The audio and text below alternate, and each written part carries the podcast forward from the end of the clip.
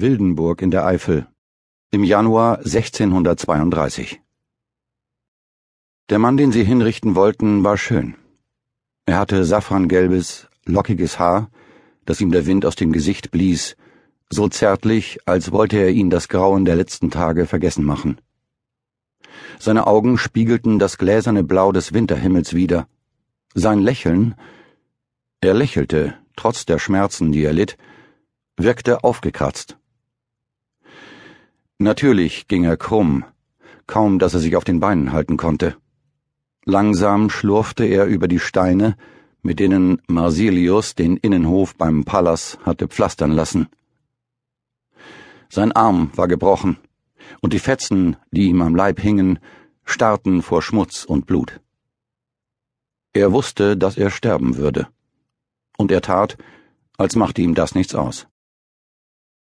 Fröstelnd zog Sophie ihren Mantel enger um das Wollkleid. Ihr Blick folgte der grauen Katze, die auf der äußeren Burgmauer stolzierte und nach einer Stelle suchte, von der aus sie über den Hang hinab in die Felder klettern konnte. Sophie wünschte sich von Herzen, dass sie ihr folgen könnte. Rennen und rennen, bis sie nach Hause kam. Aber das ging natürlich nicht. Sie war jetzt verheiratet und musste auf dem Burghof ausharren, wie Marsilius, ihr Ehemann, es angeordnet hatte. Ich weiß, Mutter, dachte sie. Ich weiß. Der Morgen war sonnig. Von der Dachrinne des Palas tropften die Eiszapfen, und auf dem Wohnturm quietschte der Wettervogel. Unter dem Wehrgang, der sich vom Hexenturm um den Burghof zog, versuchten einige verwurmte Köter, einander einen Knochen abzujagen. Ein alter Mann, der als verrückt galt, pinkelte gegen die windschiefe Wand der Brennholzhütte. Mein Reich, dachte Sophie. Und ihr strich eine Gänsehaut über den Rücken. Sie war siebzehn Jahre alt und fühlte sich wie hundert. Beklommen sah sie zu, wie der Verurteilte stehen blieb. Er hob das Gesicht zu dem Gerüst, das Marsilius im Schatten des Pallas hatte errichten lassen. Auf dem Holzblock, auf den man gleich seinen Kopf drücken würde, lag eine Schicht flauschiger Schneeflocken. Ein sanftes, kaltes Kissen.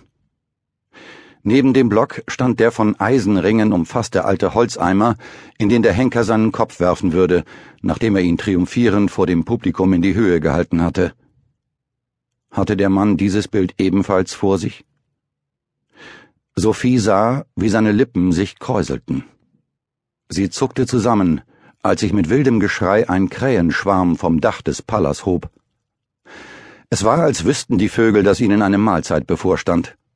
Ihr wurde übel. Nicht nur ein bisschen schwummrig, sondern richtig mit einem Würgen. Verkrampft atmete sie in den Bauch hinein. Himmel, das fehlte noch, dass sie sich vor dem versammelten Gesinde übergab. Sie war seit drei Wochen Herrin der Burg, aber niemand gehorchte ihr, und ihr Mann platzte vor Ungeduld, weil sie nichts richtig machte. Sie musste sich zusammenreißen. Marsilius hatte befohlen, dass jeder Burgbewohner bei der Hinrichtung anwesend sein sollte, also würde sie es durchstehen. Sie sah, wie der Henker dem Verurteilten einen Stoß in den Rücken versetzte. Der Mann gab einen Schmerzenslaut von sich und murmelte, während er sich wieder in Bewegung setzte, Wozu die Eile, Dreckskerl? Dein Herr ist noch nicht da. Soll er den besten Teil verpassen? Obwohl er leise sprach, drangen die Worte über den Hof. Einige vom Gesinde lachten. Der kommt schon noch. Halt uns nicht auf, brummte der Henker.